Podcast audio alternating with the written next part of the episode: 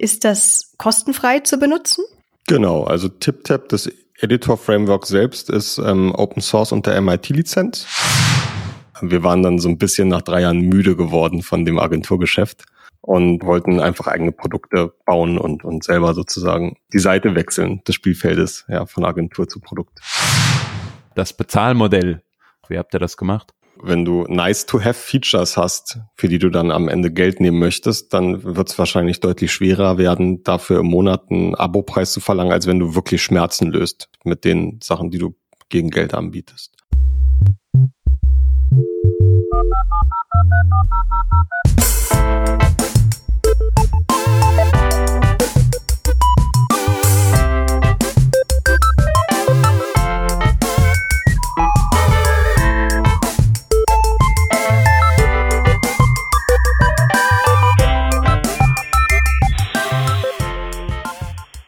Revision 591. Kennst du das auch? Du willst mit einer neuen Technologie starten, aber das Internet ist zu voll mit wirrem Content in verschiedenster Qualität? Du suchst kompaktes Wissen, was dich direkt produktiv macht, mit echter Erfahrung von Experten und Expertinnen, die für deine akuten Fragestellungen da sind? Dann solltest du mal im Trainerinnen-Netzwerk von workshops.de vorbeischauen. Hier findest du eine Community aus über 80 Trainerinnen, welche gemeinsam Material erstellen, sich gegenseitig unterstützen und weiterbilden, um möglichst nachhaltige und hochqualitative Weiterbildungsangebote zu schaffen. Es gibt sowohl Intensivschulungen über mehrere Tage als auch Masterclasses, welche dich über einige Monate unterstützen. Bist du auf der Suche nach einer qualitativen Weiterbildung im Bereich Webentwicklung? Oder möchtest du dich selbst als Trainerin einbringen? Dann bist du bei workshops.de genau richtig.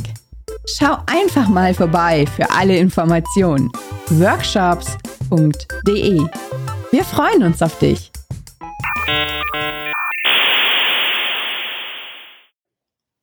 Hallo und herzlich willkommen beim Working Draft. Wir sind heute zu dritt. Mit mir vom Team dabei ist der Hans. Hallo Hans. Hallo. Und wir haben wieder einen Gast mit am Start, und zwar den Philipp Isig. Hallo Philipp, du warst noch nie bei uns. Stell dich doch gerne mal vor, wer du bist. Hallo ihr zwei. Ich bin Philipp und bin Co-CEO und Co-Founder von TipTap. Äh, magst du gleich mal darauf einsteigen, was denn TipTap ist? Wir hatten schon mal eine Revision drüber. Das war die 395, die haben wir nochmal rausgekramt. Aber für die vielleicht wenigen Personen, die es vielleicht noch nicht gehört haben, ähm, erzähl gern nochmal, was das Produkt ist. Ja, sehr gerne. Ähm, ich glaube, die Revision hattet ihr mit äh, dem anderen Philipp. TipTap ist ein Headless Editor Framework und damit kannst du eben ähm, Rich Text Content Editoren entwickeln, die du in deiner eigenen Applikation brauchst. Das heißt, wir sind ein Developer Tool und du als Frontend Developer nutzt uns am Ende, um eine App wie Notion zum Beispiel oder Google Docs zu bauen.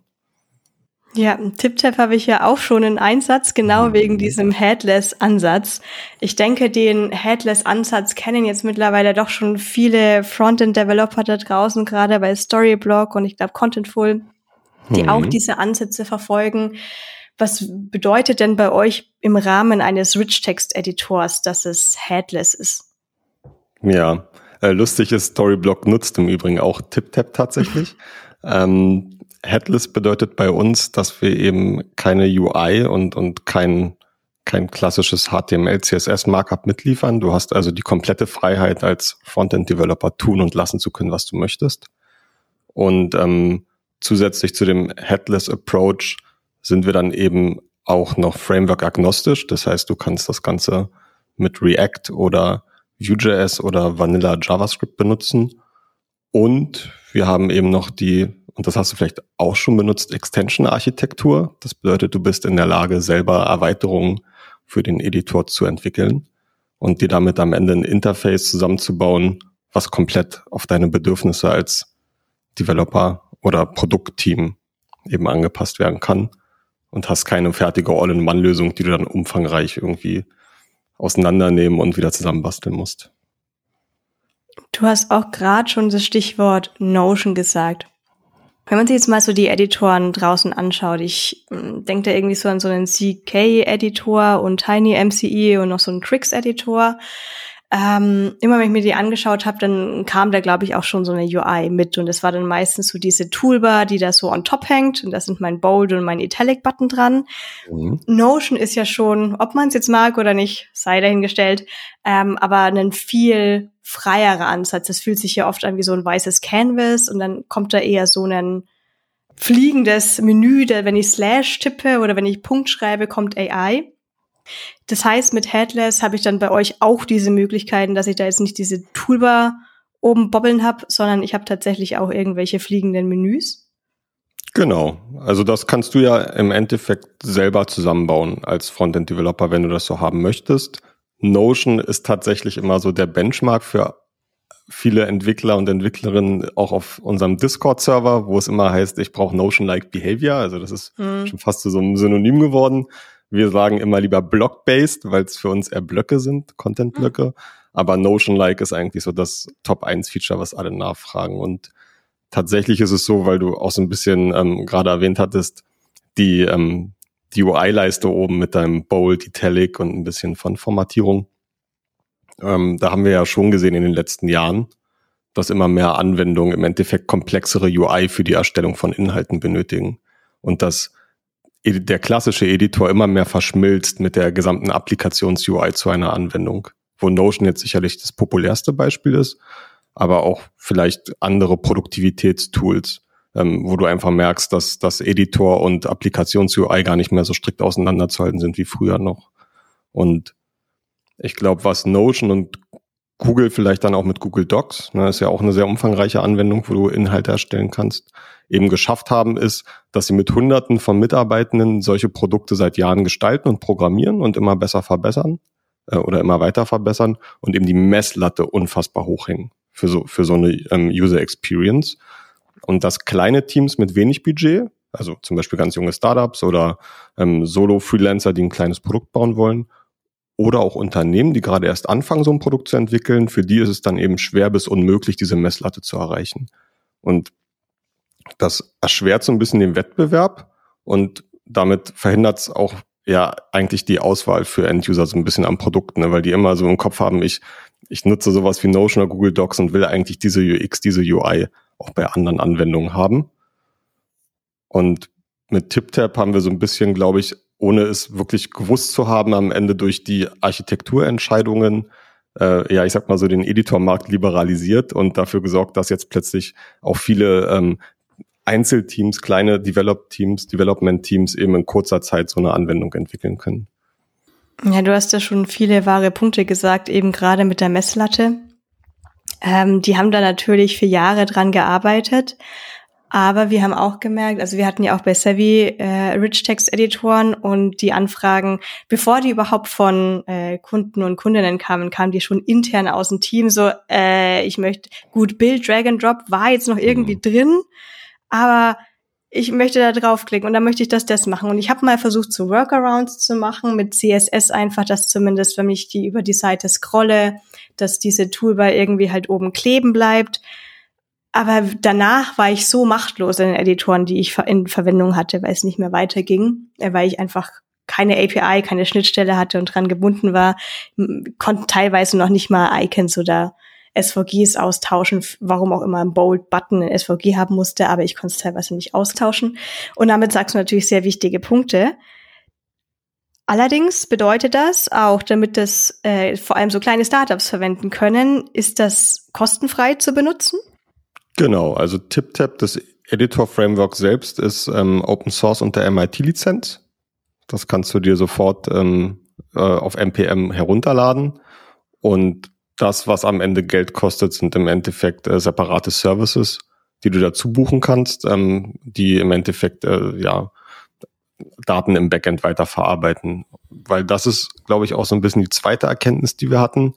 Ähm, du hast, ich glaube, so eine relativ große Macht an Frontend-Developern in, in, der, in der gesamten Developer-Kohorte und hast aber mit diesen immer komplexeren Editor-Interfaces auch viel mehr Arbeit, die eigentlich im Backend passieren muss.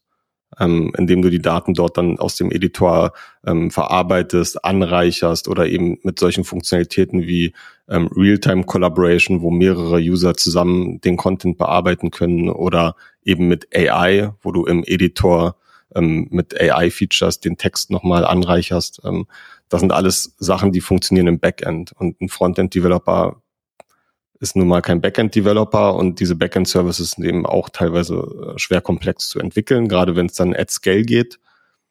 Und das sind die Punkte, wo wir sagen, okay, das können wir entwickeln. Das ist ja in der Regel auch nicht die Value Proposition von deiner eigenen Software, in der dein Editor dann stattfindet. Und tatsächlich haben uns auch häufig Anfragen erreicht, wo es dann eben hieß, dass das ist nicht unser Kerngeschäft, darum wollen wir uns eigentlich gar nicht kümmern. So, und da eröffnet sich dann natürlich für uns die Tür, das als Cloud-Service anzubieten und plötzlich hast du ein SaaS-Produkt neben dem Open-Source-Framework. Ja, das ist auch der spannende Punkt. Ich glaube, auf den müssen wir nochmal ähm, ganz verstärkt eingehen. Ne? Also ich weiß nicht, wir haben ja alle wahrscheinlich in der Vergangenheit irgendwie mal Open Source Software genutzt, ne? Ähm, sei es ein NPM Install, was wir haben, ähm, oder haben auch selbst vielleicht Open Source Software geschrieben. Die Frage ist ja immer, was man sich so ein bisschen äh, denkt, wenn mal so ein Projekt ein bisschen erfolgreicher wird, wie kann ich denn das jetzt auch vielleicht verwandeln in ein Business? Ne? Will ich das überhaupt? Und das habt ihr ja mit TipTap dann gemacht. Also ihr habt jetzt äh, TipTap irgendwie als Open Source Software anfänglich gehabt. Wie seid ihr dazu gekommen, dass das jetzt überhaupt, dass ihr euch überhaupt Gedanken gemacht habt, da ein Business drumherum zu formen? Hm. Ja, spannende Frage tatsächlich. Ich glaube, ähm, da muss man noch mal einen Schritt zurückgehen und gucken, wo wir ursprünglich eigentlich herkommen. Mhm. Denn da ist es dann entstanden am Ende auch. Ähm, wir haben ursprünglich eine Agentur gegründet. Das war in 2015. Da haben wir, ähm, haben wir uns als Freelancer zusammengetan damals, meine Co-Founder und ich, und haben zu acht äh, eine, eine kleine Digitalagentur, ein, ein Digitalstudio hier in Berlin gegründet und Tag ein, Tag aus Web-Applikationen und Web-Software entwickelt für äh, Kundinnen und Kunden und für uns irgendwann, lass mich nicht lügen, ich glaube, es war 2018, beschlossen, dass wir als Agentur künftig auch eigene Produkte entwickeln wollen. Ja, wir waren dann so ein bisschen nach drei Jahren müde geworden von dem Agenturgeschäft, was dann für uns doch immer sehr oft nach Schema F ablief und ähm, wollten einfach eigene Produkte bauen und, und selber sozusagen die Seite wechseln des Spielfeldes, ja, von Agentur zu Produkt.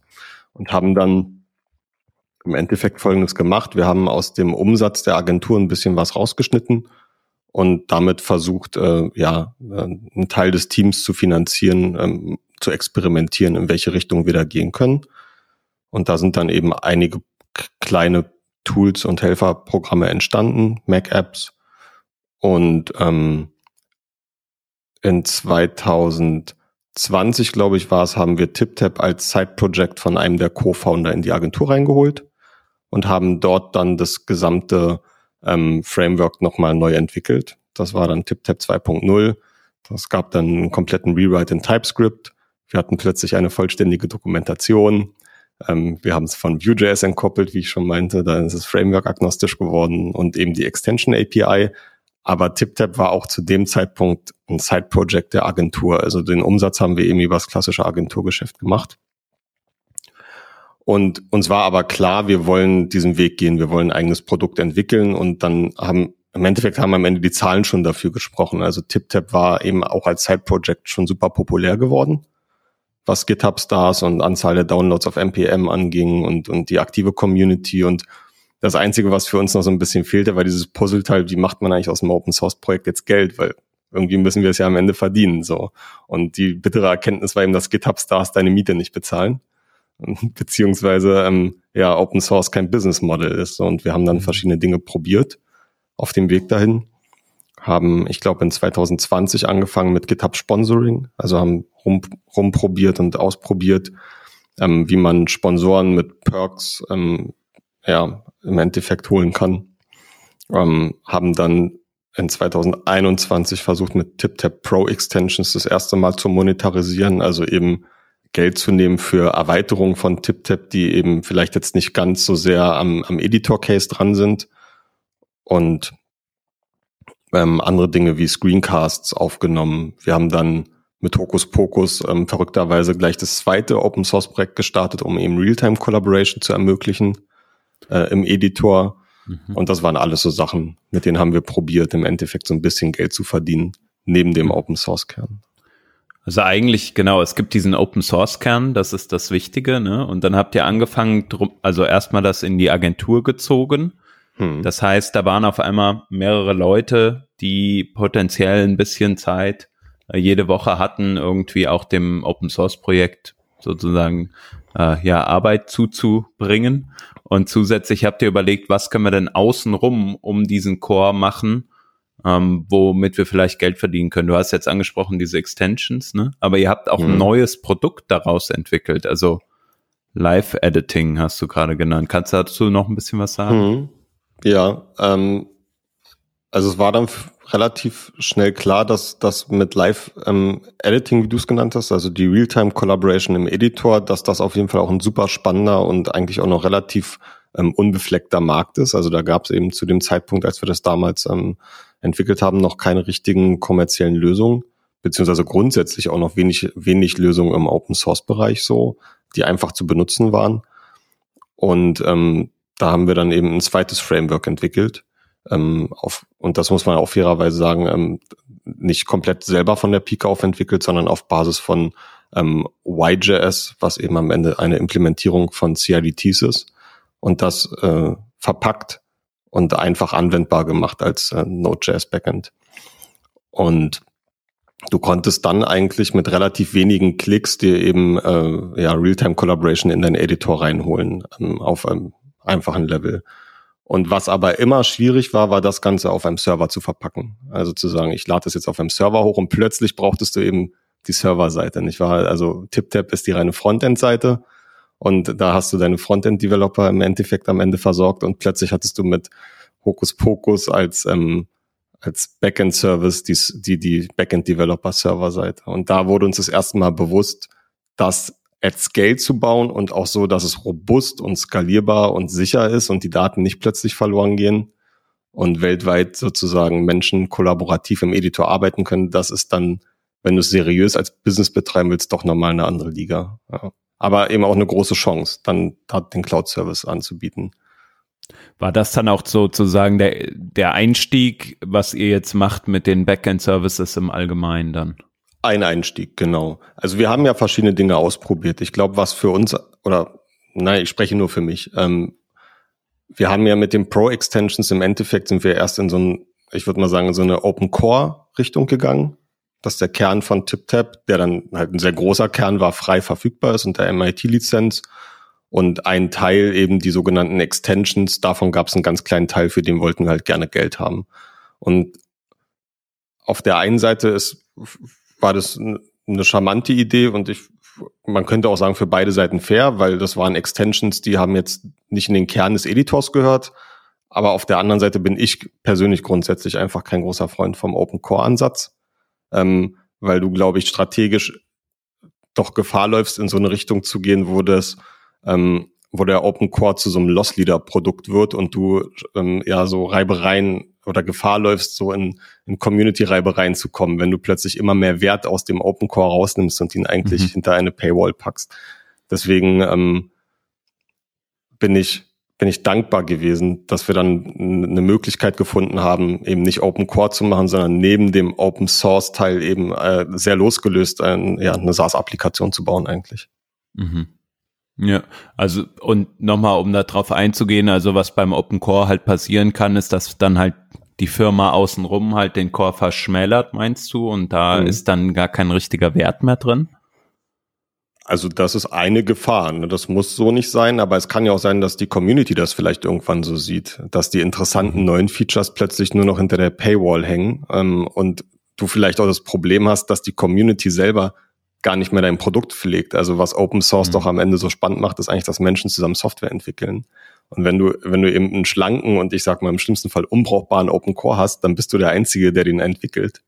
Und ja. dir fehlt eigentlich die aktive Community drumherum, die das ganze Thema ja äh, vorantreibt. Das, das wäre vielleicht für mich eine Gefahr, die ich sehen würde, wenn, wenn du halt die falschen Entscheidungen triffst, was ist jetzt Open Source und was ist proprietär.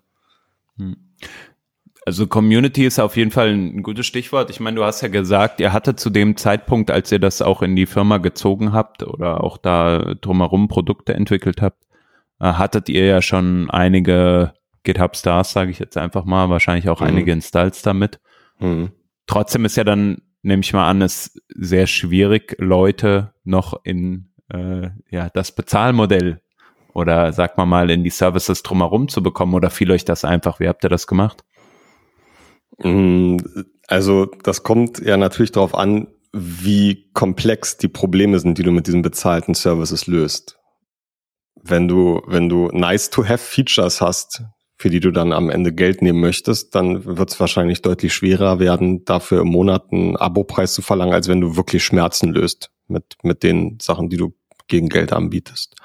Und ähm, also das ist auch ein Prozess, bei dem würde ich sagen, sind wir heute noch weit davon entfernt, dass wir da die, die, die, die äh, absolute Lösung oder den heiligen Gral gefunden haben. Das ist im Endeffekt ein permanentes Ausbalancieren, ähm, weil du eben auch gucken musst, welche Features braucht, braucht dann am Ende auch die Community und für welche Features, hast du ja richtig gesagt, ist sie auch bereit zu bezahlen. Ich glaube, am Ende diese Backend-Services anzubieten, das ist eben ein komplexes Problem, was wir lösen. Und was wir eben noch beweisen müssen, ist aber, dass das eben auch in Skalierung funktioniert. Diese Nice-to-Have-Features, wie jetzt, dass man die Real-Time-Collaboration hat, ich glaube, du hast gesagt, über einen Hokus-Pokus-Server. Und ich glaube, es gibt hier auch die AI Pro Extension. Ähm, selbst wenn die jetzt Geld für euch einbringen sollten, wenn Leute sagen, okay, ich bezahle für diese Pro Extension, die kosten ab euch ja auch wiederum Geld. Da müssen ja Server laufen und die, was weiß ich, 0,011 Cent pro Anfrage zu wahrscheinlich OpenAI oder ähnlichen, ähm, gehen ja dann auch auf die Rechnung. Also kann man da überhaupt mit dem, oder wie, wie seid ihr denn da als größtenteils wahrscheinlich Developer zu diesen Wirtschaftsfragen gekommen? Wie habt ihr ausgerechnet, was sollte das denn pro Monat kosten, wenn jemand AI zum Beispiel nutzt, wenn ihr selbst auch die laufenden Kosten dafür habt? Ja, also ähm, das Gute ist, ähm, du musst deinen eigenen OpenAI-Key bei uns hinterlegen. Das hat nämlich ganz einfache ähm, AGB- und Term-Themen tatsächlich, weil OpenAI in seinen Terms relativ streng ist, was die Benutzung ihrer API angeht. Und da wir unmöglich wissen können, in welchen Anwendungsfällen du in deinem TipTap-Editor unsere AI benutzt, können wir auch unmöglich wissen, ob du damit gegen die Terms von OpenAI verstößt. Und weil uns das irgendwann vor so eine gewisse ähm, Komplexität gebracht hat, dass wir nicht wussten, wie wir das alles abfangen sollen, ohne dass im schlimmsten Fall unser eigener API-Zugang gesperrt wird, was dann wiederum alle User betrifft, die das benutzen, haben wir gesagt, komm, ähm, das, das wird so at scale nicht funktionieren. Wir bauen das am Ende so, dass im Endeffekt du deinen eigenen OpenAI API Key, was für ein Zungenbrecher, äh, hinterlegst bei uns im Backend. Damit bist du verantwortlich für das, was dort passiert. Ähm, und was wir dir anbieten, ist eben das Backend, was das ganze Processing übernimmt, das ähm, die Prompts schreibt, die die Extension für den Editor anbietet. Und ähm, dort ein Preismodell zu finden, ist im Endeffekt, also das habe ich, oder das haben wir auch gelernt, ähm, Pricing ist niemals abgeschlossen. Du bist eigentlich permanent dabei zu, ähm, zu, zu rekalibrieren und herauszufinden, welchen Schmerz löst du und was ist die Userschaft bereit für diesen Schmerz am Ende zu bezahlen, den du löst. Wie viel wollen sie für die IBO 800 ausgeben, die du ihnen da ins Regal stellst?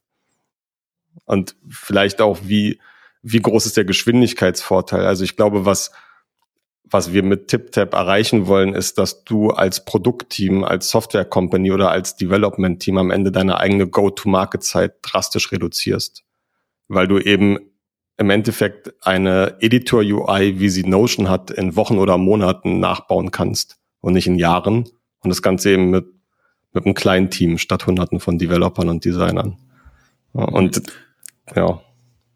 Trotzdem nochmal auf den Preis zurückzukommen. Ich meine, klar, das ist nie abgeschlossen. Man macht viel A-B-Testing wahrscheinlich, guckt, was sind die Leute bereit zu zahlen, fragt seine Kundinnen und Kunden, ähm, hätte da auch noch 10 Euro mehr im Monat gezahlt oder sowas. Irgendwie mhm. muss man ja starten. Habt ihr da am Anfang äh, irgendwie nochmal ein groß aufgezogen, würde man wahrscheinlich eine Marktanalyse machen und mal gucken, was sind potenzielle Kunden und guckt sich mal die Community an und fragt da mal 15, 20 Leute. Die Möglichkeiten hat man vielleicht auch nicht immer. Wie seid ihr da zum, also am Start dran gegangen? Ich glaube, ganz am Anfang haben wir uns gefragt, was wir selber bereit wären für die Lösung auszugeben. Mhm. Ähm, und haben, haben in uns reingehorcht und gesagt, wäre ich als Developer bereit, 29 Euro im Monat für Pro-Extensions auszugeben, wäre ich als Developer bereit, 99 äh, Dollar oder Euro im Monat äh, auszugeben für Feature X, Y, Z. Und das hatte den Vorteil, dass wir selber uns in die Augen schauen konnten, wenn wir die Pricing-Seite betrachtet haben und gesagt haben, hey, ich bin, ich wäre bereit, dafür diese Summe auszugeben. Ich kann das auch gut verargumentieren anderen gegenüber. So, ich muss mich da nicht verbiegen. Die schlechte Nachricht daran ist, dass wir Developer sind. Ähm, und als, als Developer im Herzen natürlich ganz anders auf die Sache gucken, als, als jetzt zum Beispiel jemand, der in einem Unternehmen die Macht über die Kreditkarte hat. Der guckt ja aus einer ganz anderen Perspektive drauf. Dem sind, der, der denkt vielleicht am Ende, wenn das Ding 29 Dollar kostet, kann das nicht gut sein. Ja, das ist so günstig, da ist irgendwo ein Haken dran. Ähm, oder vielleicht triffst du diese Zielgruppe gar nicht erst, weil die schon nach, ähm, ich sag mal, vom Pricing und von der Struktur her seriöseren Lösungen Ausschau hält. Ich wollte da gerade einschreiten, weil wenn ich mir jetzt einfach mal überlege, was Büroflächen kosten, sollten Firmen noch Büros haben oder ein Mittagessen mal für die Firma spendieren. Gerade aktuell in München wahrscheinlich heißt im Rennen sind die Wiesentische.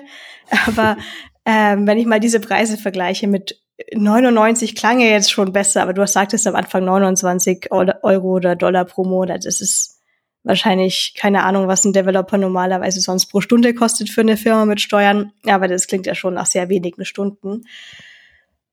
Ich habe mich aber dann gerade gefragt, sobald dann die, ich will jetzt gar nicht so die Developer sagen, sondern quasi die Firmen hinter den Developern einen bezahlten Dienst haben, hattet ihr das Gefühl, dann gibt es auch andere Erwartungen, was Support angeht? Ja, und ähm, vielleicht noch mal einen Schritt zurück. Ähm, ich, ich nenne unseren alten 29-Dollar-Plan, haben wir dann irgendwann liebevoll Indie-Hacker-Pricing genannt, weil das sind ja auch genau die Leute, die du damit ansprichst. Also Menschen, die, die im Endeffekt das auch in ihren Freizeitprojekten einsetzen und eben für 29 Euro oder Dollar sich den Zugriff auf, erkaufen auf Pro-Extensions. Und mit diesen Personen bist du dann teilweise aber auch noch am Verhandeln, ob sie nicht nur 10 Dollar bezahlen könnten, weil das eben Freizeitprojekt ist und ähm, das aus, ich sag mal, aus dem eigenen privaten Haushaltsbudget bezahlt wird.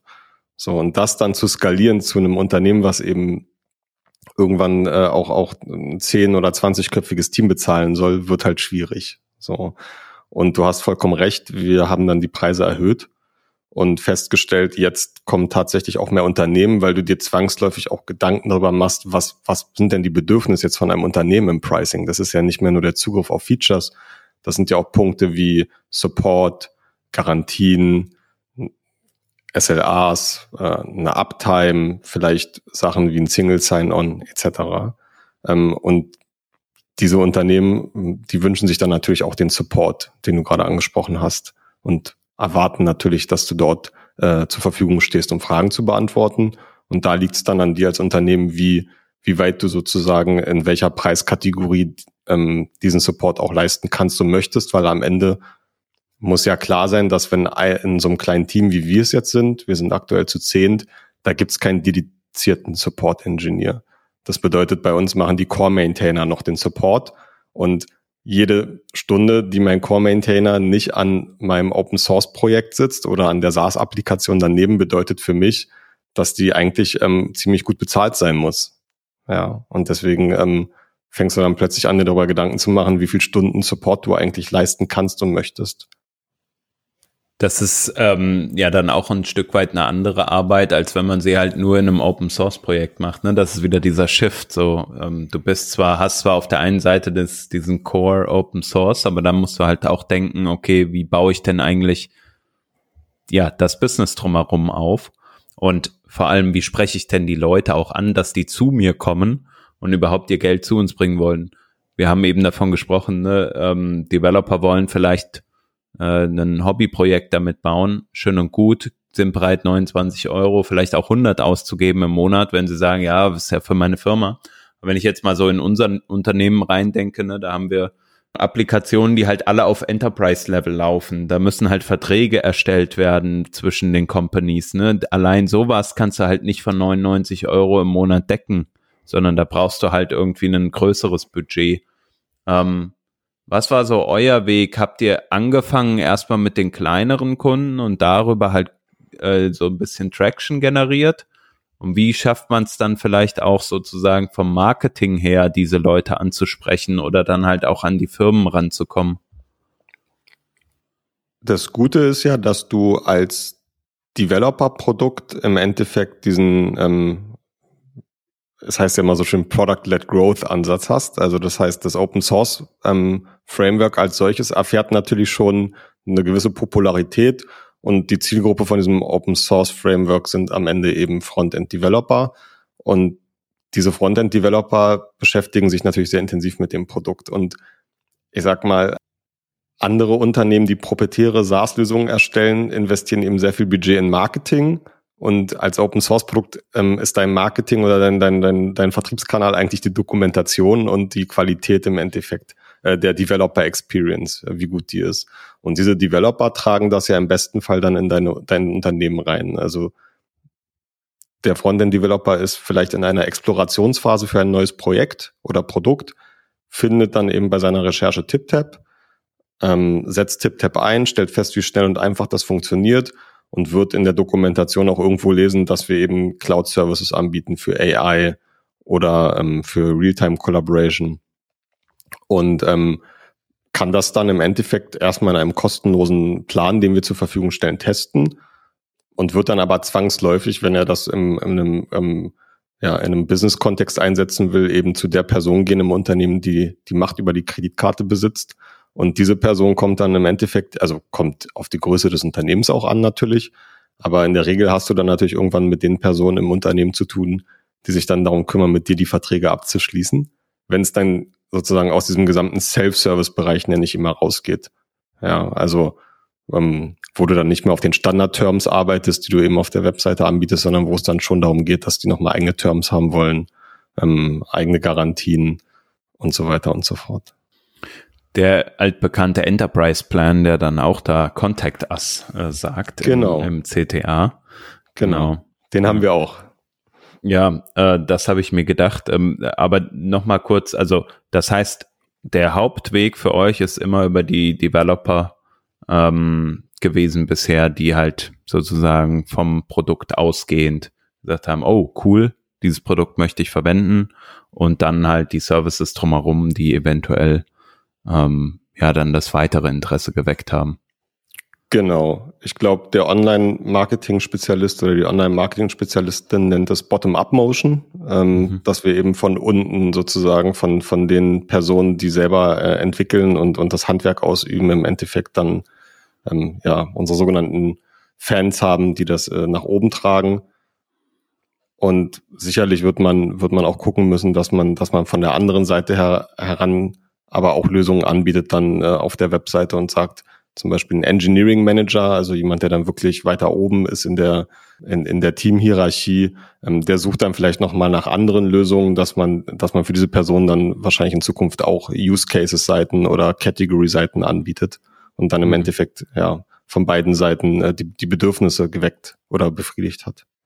Also Aber Zielgruppen. Stand jetzt hast du recht. Okay.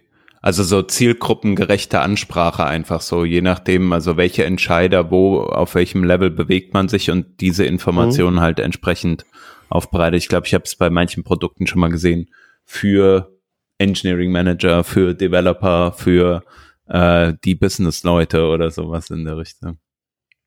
Ja, hast du zum Beispiel, ähm, also ich weiß nicht, ob es gut funktioniert. Ähm, zumindest, äh, wenn man sich den Börsenkurs an, anschaut, kann es so schlimm nicht sein. Aber MongoDB macht das zum Beispiel ganz mhm. gut, finde ich. Ist am Ende auch ein Open Source Produkt. Oder ja. ähm, und hat aber auf ihrer Webseite zum Beispiel auch Kategorien, wo sie sagen, ähm, ähm, MongoDB für Banken, für Versicherungen etc. Und ähm, offensichtlich ist das jetzt kein Menüpunkt, der einen Developer interessiert. Der springt halt gleich in die Dokumentation.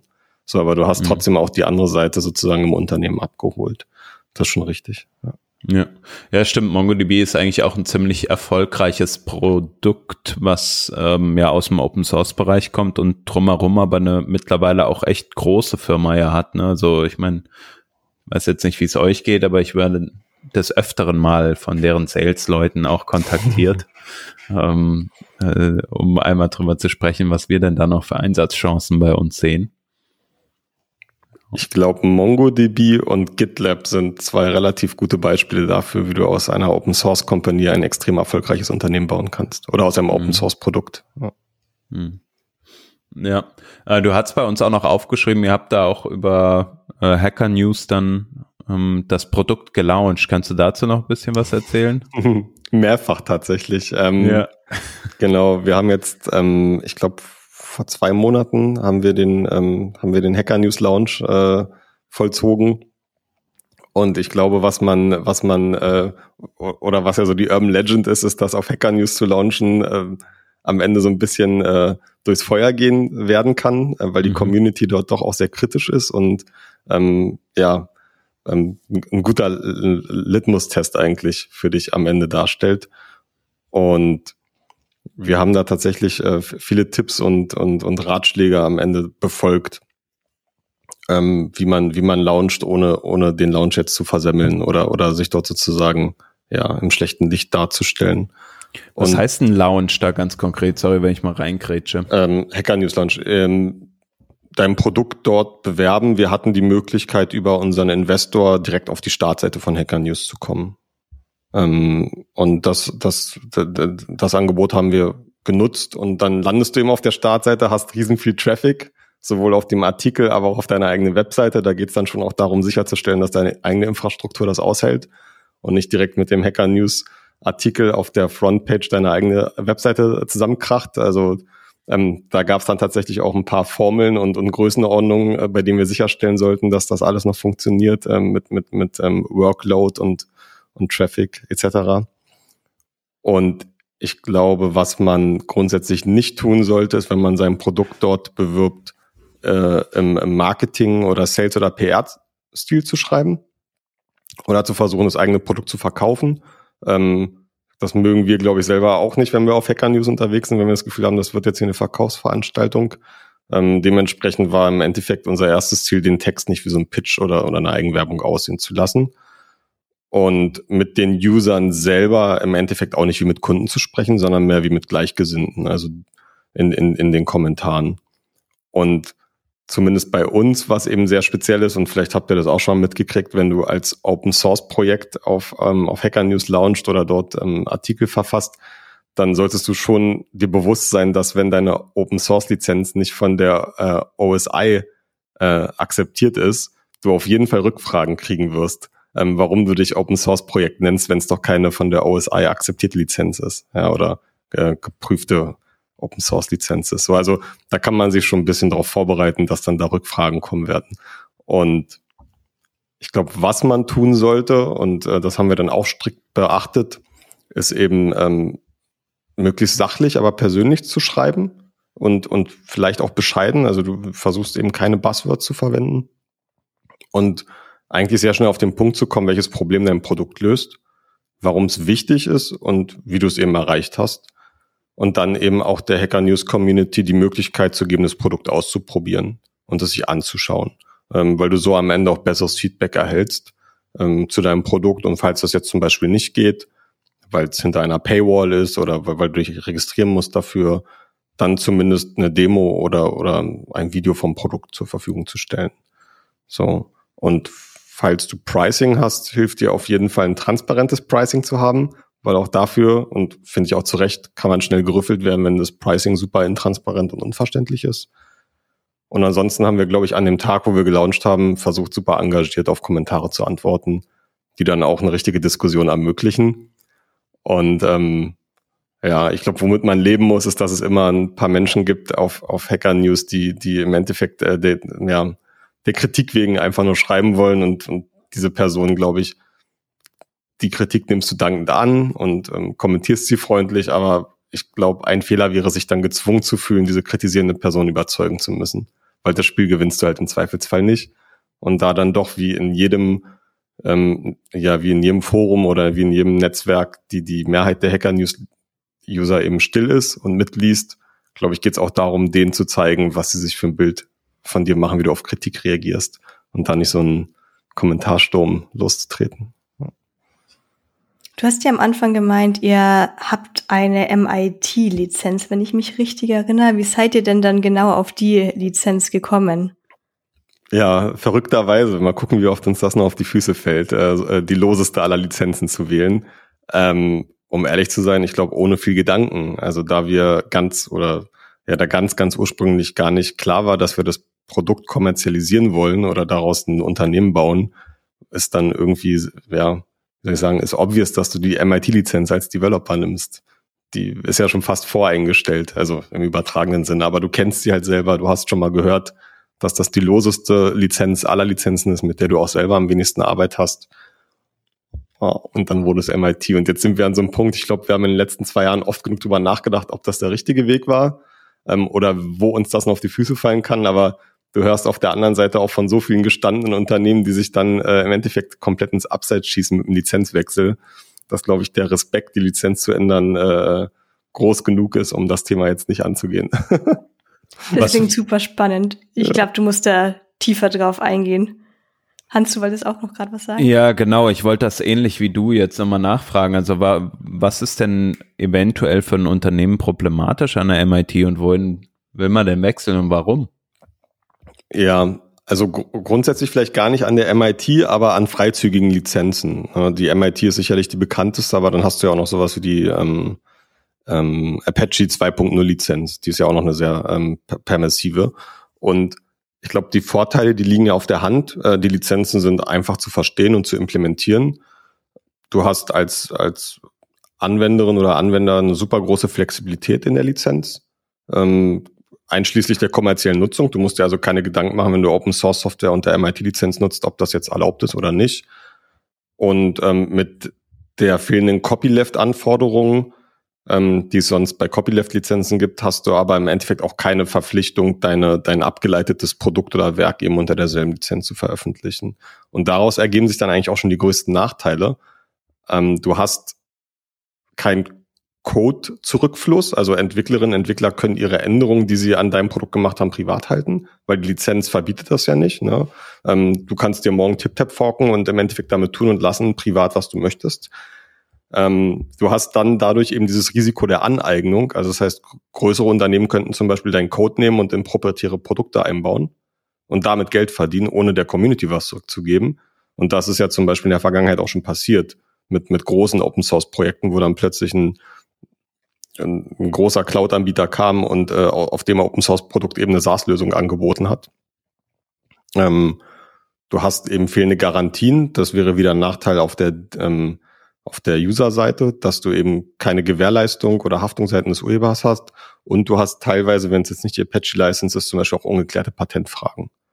So, das sind so, glaube ich, grob, wenn ich es richtig zusammengefasst habe, die Vor- und Nachteile von, von offenen oder freien Lizenzen Disclaimer, ich bin kein Patentrechts- oder Lizenzrechtsanwalt, aber es ist auf jeden Fall ein super komplexes Feld. Ja. Und ähm, auf der anderen Seite hast du dann eben die Copyleft-Lizenzen. Ne? Das sind eben die, die ähm, zum Beispiel diesen Code-Zurückfluss erzwingen können. Ähm, also du hast dann sowas wie die ähm, äh, GPL-License oder die RGPL-License oder die Mozilla Public License, die eben dich dazu zwingen können, äh, Änderungen die du an der Software selber vornimmst, wieder zurückfließen zu lassen ins Originalprodukt. Oder die dich dazu zwingen können, dass wenn du Code oder Software entwickelst auf dem Open Source Produkt oder mit dem Open Source Produkt, dass es dieselbe Lizenz haben muss. Also dein Werk kann dann nicht mehr proprietär werden. Ähm, und so weiter und so fort. Also das sind so die Vor- und Nachteile.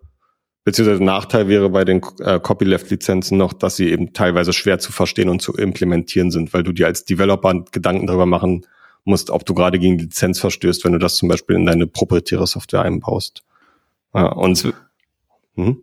Das wäre auch genau so der erste Gedanke, den ich jetzt hätte, ne? wenn da halt so eine nicht so bekannte Lizenz dabei steht und ich nicht genau weiß, was ich da tun muss. Ne? Also sofern ich mich dafür interessiere und ich sag mal, die meisten gerade äh, Unternehmen interessieren sich ja schon dafür, wie sie die Software einsetzen und welche Lizenzen die Software haben, die sie nutzen, auch Open Source dann ist es ja eher hinderlich für das Produkt auch, dass es eingesetzt wird, ne? weil man dann vielleicht lieber sagt, boah, lasse ich lieber mal die Finger von, mhm. nehme ich diese andere Alternative, äh, das, da verstehe ich MIT oder Apache oder GPL äh, V2 oder what do I know. Hm. Ja, ist vollkommen richtig. Also natürlich, je leichter die Lizenz ist, desto größer ist die Wahrscheinlichkeit, dass dein Produkt äh, populärer wird, ähm, weil sich einfach niemand Gedanken darum machen muss, ob er da gerade gegen die Lizenz verstößt oder was er tun und lassen darf. Aber auf der anderen Seite eben die Gefahr, dass auch andere Unternehmen oder Developer plötzlich darum was bauen, womit sie Geld verdienen. Und die Frage musst du dir im Endeffekt, oh, es gibt so viele Fragen, die du dir stellen kannst. Du kannst dir zum Beispiel die Frage stellen, ähm, was möchtest du mit deinem Produkt eigentlich erreichen oder mit deinem Projekt, mit deinem Open Source Projekt? Also möchtest du, möchtest du, soll es ein Hobbyprojekt sein oder möchtest du es als Side-Project betreiben? Möchtest du es irgendwann hauptberuflich machen? Ähm, wie wirst du damit Geld verdienen, wenn du es hauptberuflich machst? Äh, ist das GitHub-Sponsoring? Sind das Spenden über Open Collective? Möchtest du Consulting anbieten oder möchtest du ein Unternehmen aufbauen um das Produkt herum? Ähm, ist es okay, wenn andere Personen mit diesem Produkt Geld verdienen oder mit dem Projekt Geld verdienen? Ähm, oder vielleicht sogar forken und in Konkurrenz zu dir treten. Und das sind alles so Fragen, die können am Ende schon auch dich ja zu der richtigen Lizenzfrage leiten. Ähm, kann aber auch sein, dass du vielleicht im Laufe deines deines Projekts nochmal änderst, weil sich vielleicht auch deine Anforderungen an, dein, an deine eigenen Ideen nochmal anpassen. Und ich glaube, der einzige wichtige Punkt ist, dass du die Community dann eben in dieser Entscheidung, wenn du jetzt für dich sagst, okay, da kommt jetzt zum Beispiel jemand, der forkt dein Produkt und baut da plötzlich eine SaaS-Lösung mit, ähm, was du eigentlich auch machen wolltest. Oder ähm, aus anderen Gründen entscheidest du dich jetzt, dass eine andere Lizenz besser passt zu dem, was du vorhast, ist, glaube ich, der einzige Punkt, den du nicht verkacken solltest, dass du die Community rechtzeitig mit reinnimmst in diese Diskussion und offen und transparent deine Gedanken dazu mit genügend Vorlauf äußerst, warum du glaubst, dass ein Lizenzwechsel jetzt angebracht ist. Weil wenn du das nicht tust, dann ja, dann stößt du im Endeffekt ziemlich vielen Leuten, die vorher darauf vertraut haben, vom Kopf. Mhm. Und dann ist Vertrauen futsch. Ja klar, also ich meine, gerade wenn man aus dem Open Source Bereich kommt und eigentlich daran wächst und dann halt irgendwie die Community bei sowas Wichtigem außen vor lässt. Also eigentlich für alle wichtigen Fragen, ne, muss man wahrscheinlich gucken, ähm, wie bindet man die Community gut ein. Immer. Ähm, Du hast eben gesagt, so je nachdem, was man vorhat mit seinem Projekt, kommt es halt dann darauf an, was du auch für eine äh, Lizenz verwendest. Also möchtest du eine Firma haben, die vielleicht äh, irgendwann mal sich selbst finanziert. Jetzt hat sie vorhin aber auch gesagt, einer eurer Investoren hat euch da die Möglichkeit gebracht, auf Hacker News zu sein. Das heißt, ähm, ihr habt euch ja dann auch entschieden, ähm, Venture Capital anzunehmen, beziehungsweise euch habt euch damit auseinandergesetzt. Kannst du dazu ein bisschen was erzählen? Wie kam es dazu, als ehemaliges Open Source allein oder also einzelnes Open Source Projekt, jetzt natürlich als größere Firma? Ja, TipTap ist ja als Zeitprojekt gestartet von der Agentur mhm. und ähm, irgendwann haben wir die Entscheidung getroffen im Laufe der letzten Jahre, wir wollen eben Produkt und dann fiel eben später die Entscheidung, es soll TipTap werden, ja, weil wir da das größte Potenzial gesehen haben. Und im Endeffekt haben wir uns im letzten Jahr dafür entschieden, dass wir jetzt wirklich diesen Shift hinkriegen wollen. Also stärker vom Produkt, von der Agentur zum Produkt hin. Und das war Bootstrapped einfach ein super schwerer Weg, weil wir im Endeffekt äh, in der Theorie uns einen Finanzplan aufgestellt hatten, wie wir diesen Shift hinkriegen von der Agentur zum Produkt. Und das las sich in den Excel-Tabellen so sehr smooth, ja, wie so dieser Übergang stattfindet. Und in der Praxis haben wir einfach festgestellt, dass es drei Jahre an allen Ecken und Enden nur geknallt hat, weil du eigentlich zwei Unternehmen parallel versucht hast zu führen. Das eine, das eine war die Agentur und das andere war eben das Open Source Produkt. Und das Open Source Produkt eben noch mit der Herausforderung, dass es zwar schon super viel Zeit in Anspruch genommen hat für Community Support, für Entwicklung, ähm, aber eben nicht genug Geld. Und ähm, ja, mit, mit, mit dieser Situation standen wir dann im Endeffekt irgendwann vor der Entscheidung, was machen wir jetzt? Versuchen wir es weiter? Ähm, oder gehen wir all in und ähm, setzen alles auf eine Karte? Und das haben wir dann dieses Jahr gemacht und gesagt, ähm, mit, mit Venture Capital, mit, mit jemandem, der uns finanziell unterstützt, haben wir die Möglichkeit, eben das Momentum, ähm, was wir im Team haben und die Motivation nochmal auf ein ganz anderes Level zu heben und eben unseren Traum aus TipTap ähm, ein Unternehmen zu bauen, viel, viel schneller zu verwirklichen. Ähm, kannst du da auch sagen, wie seid ihr da dran gekommen? Also ich sag mal, man kriegt ja immer wieder mit, es ist gar nicht so einfach im Moment und die letzten Jahre und Krise hier, Krise da. Ähm, Trotzdem gibt's immer wieder Unternehmen, die auch größere Investments bekommen. Kannst du irgendwas zu eurer Größe sagen und, und wie ihr da dran gekommen seid? Hm, also wir sind bei Y Combinator. Vielleicht sagt euch das auch was. Ähm, das ist somit der ähm, populärste Startup Accelerator ähm, aus dem Silicon Valley. Hacker News Betreiber. Genau, äh, die äh, Hacker News Betreiber, richtig. Und was wir gemacht haben, und das war eigentlich, ähm, ja, ich würde jetzt gerne sagen, das hat alles einen Plan gefolgt, aber das Gegenteil war der Fall. Ähm, wir haben uns dort eben auf dem Batch beworben, online. Das macht es vielleicht ganz charmant. Äh, du, du, du bewirbst dich dort eben auf das Programm online und wirst eben geführt. Und ich habe das Gefühl gehabt, für uns passt das besser, weil wir uns schon noch mit der Frage auseinandergesetzt haben, wollen wir jetzt sofort diesen Venture ähm, Capital Weg gehen und uns eben ähm, äh, ja ins Fundraising begeben und bei verschiedenen Investoren pitchen? Oder gehen wir eben diesen Weg des Startup Accelerators, der eigentlich auch jetzt sehr vereinfacht ausgedrückt wie eine Art Bootcamp ist, ne, der dich so ein bisschen schult und, und drillt. Und wir haben uns eben für den zweiten Weg entschieden. Und ich glaube, gute Ideen werden auch in schwierigen Phasen gefundet. Ähm, aber es ist halt deutlich anspruchsvoller jetzt im Endeffekt ähm, Investorinnen und Investoren zu erklären, ähm, wo, wo bei dir sozusagen, ja, wo, wo, wo du die große Chance siehst im Unternehmen und wie du vorhast, profitabel zu werden und wie du vorhast, wirklich auch ähm, zu wachsen und zu skalieren. Sowohl das Produkt als dann natürlich am Ende auch den Umsatz, weil darum, darum dreht sich dieses Spiel nun mal. Und wir haben uns online beworben. Das, glaube ich, war für uns ein guter Weg. Ähm, weil wir eben vom Fundraising gar keine Ahnung hatten äh, und nicht wussten, wie das funktioniert und dieses diese Anmeldemaske im Endeffekt dich guidet so ein bisschen und der Prozess dann auch super schlank ist. Also du, du wirst zum Interview eingeladen oder eben auch nicht und ähm, nach dem Interview kriegst du sofort Bescheid, ob sie dich nehmen oder nicht. Also das ist eigentlich super ähm, super lean und wenn du dann liest, dass sich dort eben auch 20 bis 24.000 Startups pro Batch bewerben, dann verstehst du auch, warum sie das so schlank und schnell halten und da jetzt keinen großen Prozess draus machen. Ja.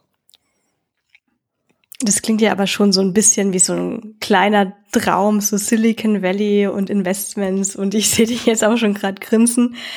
Ähm, hast du dir das jemals auch so vorgestellt? War das dein Plan, mal sowas zu machen? Oder ist es wirklich eher so aus Versehen passiert, weil ihr hattet halt die Idee zu TipTap und dann muss man halt überlegen, was, was macht man jetzt eigentlich damit? Und hat sich da jetzt für dich persönlich was auch geändert?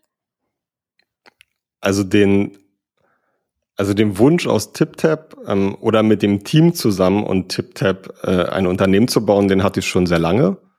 Und Venture Capital am Ende zu begreifen als, ähm, ja, als Energiequelle, mit der du im Endeffekt dein Unternehmen schneller bewegen kannst, der war mir auch sehr bewusst. Es gab natürlich schon, wir mussten das erstmal für uns im Team auch evaluieren, wollen wir das? Weil, weil im Endeffekt ähm, es gibt ja immer, äh, und ich glaube, da gibt es zuhauf auch Artikel online, Bootstrapped versus ähm, Venture Capital. Am Ende, ähm, jetzt wo ich beide Seiten kenne, drei, drei, vier Jahre Bootstrapped und nun jetzt seit, ähm, seit kurzem ähm, Venture-Backed, würde ich sagen, hat, hat beides seine Vor- und Nachteile. Ich sehe es aber nicht mehr so schwarz und weiß, wie ich es vielleicht vorher tat. Ähm, und ja, also die Entscheidung, sich dort äh, zu bewerben, die war natürlich sehr bewusst gewählt, aber damit gerechnet, dass wir da angenommen haben, haben wir halt im Leben nicht. Also die, die Chance, äh, bei Y Combinator angenommen zu werden, liegt bei unter einem Prozent. Und, und ich glaube, mit dem Mindset haben wir uns am Ende auch beworben. Also wirklich so, okay, pass auf, die, die werden uns dann absagen und zumindest wussten wir, so wie, wie du es halt online häufig gelesen hast, dass sie dir wirklich auch fair absagen und auch, auch warum. Ja, und für uns war dann klar, dann lernen wir wenigstens daraus, äh, was wir nächstes Mal besser machen müssen oder was vielleicht an unserem, an unserem Modell oder an, an dem, wie wir es aufbauen wollen, das Unternehmen nicht passt. So. Und plötzlich kam halt die Einladung zum Interview und das erste, was wir dachten, ist so, okay, fuck, damit haben wir jetzt irgendwie nicht gerechnet. Und ja, der Rest ging dann eigentlich super schnell. Also, was hat sich für mich persönlich geändert? Ich, wir waren jetzt gerade für drei Monate im Silicon Valley. Ähm, wir haben dort das gesamte Mindset, die, die gesamte Stimmung, Atmosphäre im Endeffekt per Druckbetankung reinbekommen. Ähm, einmal komplett die andere Seite des Spielfelds gesehen. Ähm, sehr viele interessante Persönlichkeiten kennengelernt, äh, mit den erfolgreichsten Gründerinnen und Gründern der gesamten Tech-Szene sprechen dürfen.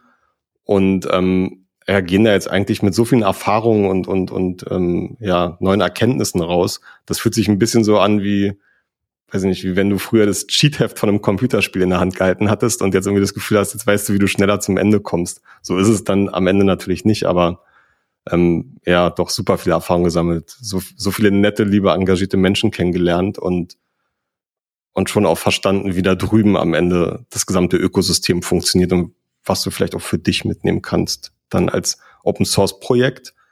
Und dieser Batch hatte tatsächlich auch sehr viele Open Source Developer Tools und AI Companies und dann mit diesen Leuten sich zu unterhalten, das sind ja im Endeffekt gleichgesinnt und auch ja mit denen gemeinsam äh, und den Group Partnern zu evaluieren, ähm, wie du wie du eben Open Source und Dev Tools vorantreiben kannst, ist schon super spannend. Ja, gerade auch die ganzen Infos da abzugreifen, denke ich mir. Also ich habe vor, keine Ahnung, zehn Jahren oder so auch mal mit, was ist noch länger her, äh, mit Freunden irgendwie, das war so ein kleines Accelerator-Programm. Es war äh, irgendwie zwei Monate waren die Freunde da in Indien und ich war da auch mal ähm, zu Besuch und das ist halt so nice, einfach was man einfach für Infos da reinbekommt. So Dinge, über die man sich halt vielleicht, obwohl man sich viele Gedanken gemacht hat, nicht so Gedanken immer, also die man vorher nicht auf dem Schirm hatte und gerade, glaube ich, äh, Y Combinator, da sind ja schon die äh, krassesten Startups auch in der Vergangenheit mit am Start gewesen. Um, von daher äh, stelle ich mir das auch sehr, sehr interessant vor. Und cool, dass ihr das so als Sprungbrett dann jetzt auch habt, um äh, noch ein bisschen höher zu springen. GitLab ist zum Beispiel eine Y Combinator Company. Ah, ist auch. Okay. Ja, genau.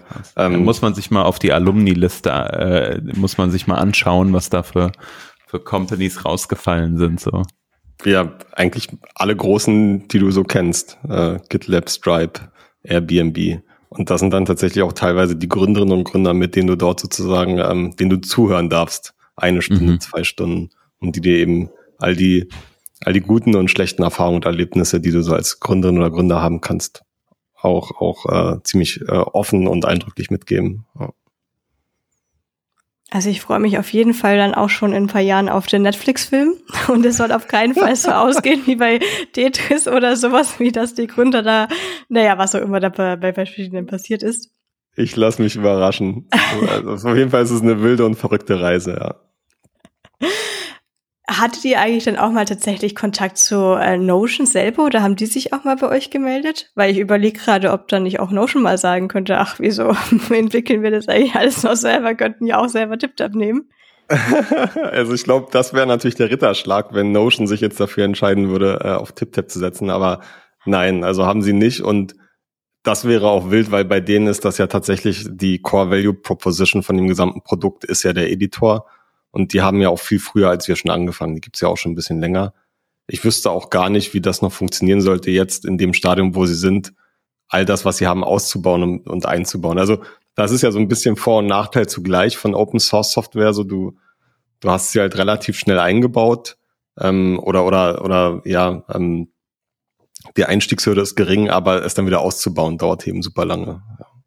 Ja, das ist natürlich nicht zu unterschätzen. Heißt aber auch, da kam jetzt auch nichts Negatives im Sinne von, dass sie mal doch mal anklopfen und sagen so, äh, nicht, dass da jetzt was kopiert wird oder ähnliches. Ähm, also da wir ja kein Notion-Wettbewerber sind, eigentlich nicht. Wir bieten hm. ja äh, die, die Technologie, die drunterliegende Technologie an, damit andere Unternehmen eben Applikationen wie Notion bauen. Aber wir selber haben ja gar nicht die Ambition, ähm, Notion-Konkurrent hinzustellen. Ja. Aber alle anderen dürfen es gerne machen mit TipTap und den Cloud Services. dann können sich ja die anderen drum streiten. Ähm, genau. ich wechsle noch mal ganz kurz das Thema auf Lizenzen. Ihr habt ja. jetzt äh, die MIT-Lizenz und wir haben schon gehört, es gibt noch ganz viele andere. Gibt es jetzt für eure Endnutzer, also quasi im Endeffekt die Developer, irgendwas zu beachten, wenn es Open Source Dinge gibt mit äh, Lizenzen und muss ich bei meinem NPM Install da irgendwie auf etwas drauf achten? Theoretisch ja. Also da ich, also ich kenne niemanden, der das macht in meinem nahen Umfeld, aber eigentlich musst du sicherstellen, wenn du mit Open Source Software arbeitest oder grundsätzlich mit Software, ob du gegen Lizenz verstößt. Aber jetzt sind wir Developer und keine Lizenzrechtsanwältin oder Anwälte. Du hast aber zum Beispiel bei MPM wiederum Packages, die dir eine Liste aller Lizenzen ausspucken aus den ähm, Node Modules Ordner. Und was du zumindest machen kannst, ist einmal dort rüber huschen und gucken, ist dort zum Beispiel eine Copyleft-Lizenz drin.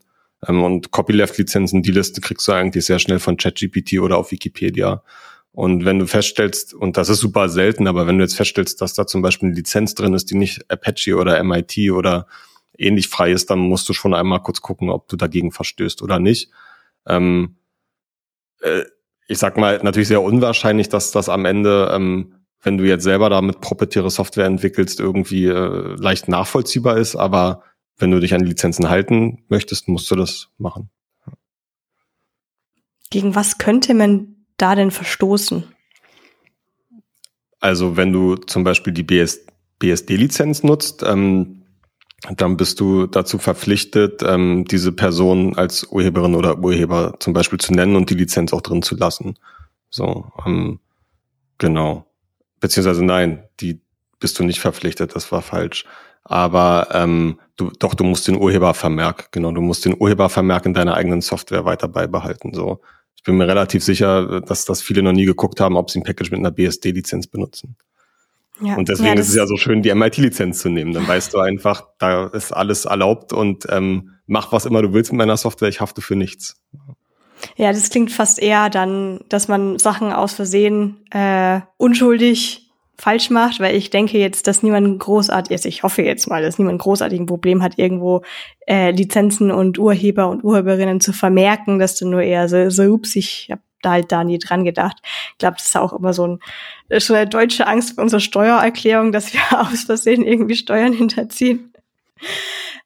Ja, auf der anderen Seite könnte man sich natürlich auch fragen, ähm, es ist eine schlaue Idee, wenn du, also weiß ich nicht, ich habe dazu keine Meinung, aber wenn du jetzt dein Node-Package ähm, unter einer äh, starken Copyleft-Lizenz wie AGPL zur Verfügung stellst, musst du dich natürlich auch fragen, wie viel Nutzen hat das dann für die Mehrheit der Developer, die eigentlich wirklich äh, sich mit dem Lizenzthema nicht auskennt und beschäftigt. Das ist, also könnte wahrscheinlich schon fast ins Philosophische abdriften, die Frage. Deswegen versuche ich jetzt aufzuhören an der Stelle, bevor ich mich hier aufs äh, lizenztechnische Glatteis bewege.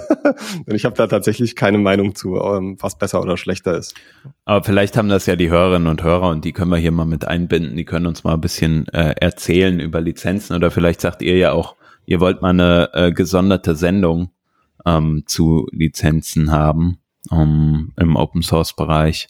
Dann sagt uns mal Bescheid. Vielleicht können wir da mal was arrangieren. Ich glaube, sowas hatten wir noch gar nicht in der vergangenen, in den vergangenen 13 Jahren. Ja, Klingt super Zeit. spannend. Also, falls sich da irgendjemand auskennt, gerne sofort melden. Ich würde jetzt mal kurz äh, auf diesen äh, Traum des Silicon Valley und etc. zurückkommen. Ihr seid ein Team von zehn Personen und ich könnte mir vorstellen, dass das alles so mega spannend klingt, dass die ein oder der andere Hörer, Hörerin gerade überlegt, euch zu erreichen, ob es bei euch nicht vielleicht tatsächlich auch eine Jobposition gibt. Ist das geplant in Zukunft? Ja, in Zukunft auf jeden Fall. Also wir werden sicherlich personell wachsen müssen, um die Menge an Aufgaben zu erledigen. Ähm, allein die Cloud-Services und dann daneben dran eben noch die Open-Source-Projekte ähm, fressen sehr viel Zeit, Energie und Liebe. Jetzt für diesen Moment ähm, tatsächlich noch nicht. Wir werden uns jetzt in den nächsten Wochen erstmal sortieren und ähm, dann hoffentlich mit einem guten Plan auch ins Hiring starten. Also wenn die Sendung rauskommt, habt ihr vielleicht schon zehn Positions Ansonsten, äh, genau, kann man ja mal gucken. Aber was natürlich immer geht, und das ist ja das Schöne an einem Open Source Projekt, ähm, jeder kann contributen. Und damit sind natürlich nicht nur Code Contributions gemeint, sondern eben auch, und das haben wir zum Glück auch ganz, ganz viel engagierte äh, Community-Member, die dann ähm, in die Dokumentation rein contributen, zum Beispiel. Ja. Das vergisst man immer ganz schnell, dass Contributions nicht nur auf Code-Ebene stattfinden müssen. Wir haben gerade schon mit der lieben Hörerschaft Kontakt aufgenommen. Äh, Philipp, du hast uns auch schon mal angeboten, dass wir noch eine zweite Episode vielleicht mal aufnehmen könnten, wo wir tatsächlich auch technisch auf das Produkt eingehen könnten. Wir haben jetzt nur ganz, ganz, ganz am Rande irgendwie angemerkt, es gibt äh, Extensions, Format und es gibt so generellen Blogansatz, aber wir sind ja heute gar nicht tief eingestiegen. Daher auch an alle Personen, die gerade zuhören, äh, probiert es gerne mal aus. Wie habt ihr heute auch gehört, äh, generell frei zu verwenden, einfach einen npm-Install oder einen PNPN-Install oder einen YARN-Install Und ähm, dann sammeln wir super gerne mal Fragen und nehmen natürlich auch gerne das Angebot wahr, dann vielleicht nochmal eine zweite Revision aufzunehmen.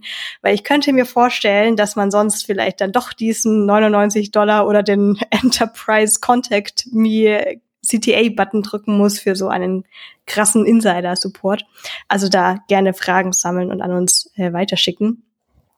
Wir haben jetzt generell schon einige Punkte durchgegangen. Philipp, gibt's von deiner Seite noch irgendwas, worüber du sprechen möchtest, nochmal anmerken möchtest? Ich glaube am Ende, ähm, weil, weil wir selber als Developer jeden Tag mit Open Source Software zu arbeiten, ähm, alle Hörerinnen und Hörer da draußen zu ermutigen, selber Open Source Software zu entwickeln, ähm, damit Erfahrung zu sammeln und wenn es nur ein ganz kleines eigenes Produkt auf, auf GitHub ist ähm, und zu contributen, weil das am Ende das ist, was, was uns und das Internet ja groß gemacht hat und worauf eigentlich alles fußt. Und ich glaube, das Privileg haben zu dürfen, nicht nur Open Source Software zu konsumieren, sondern auch eben was zurückzugeben, das sollten wir schon alle nutzen. Mega gut gesagt. Also Einladung ist da, jeder kann mitmachen, der möchte. Danke, dass du uns ein äh, bisschen erzählt hast, wie der Werdegang für euch als Company war und natürlich auch viel Erfolg jetzt für äh, ja für das Sortieren, wie du gesagt hast. Wir versuchen es relativ transparent äh, und so oft wie es geht zwischen zwischen unseren Task äh, auf auf äh, LinkedIn, Twitter und unserem Blog äh, zu schreiben, damit ihr alle teilhaben könnt. Super, dann denke ich, können wir hier an der Stelle den Deckel drauf machen. Es hat mich wahnsinnig gefreut, Philipp, dich hier bei uns begrüßen zu dürfen. Es klingt super, was ihr macht. Ich schließe mich Hans an und ich wünsche sehr viel Erfolg.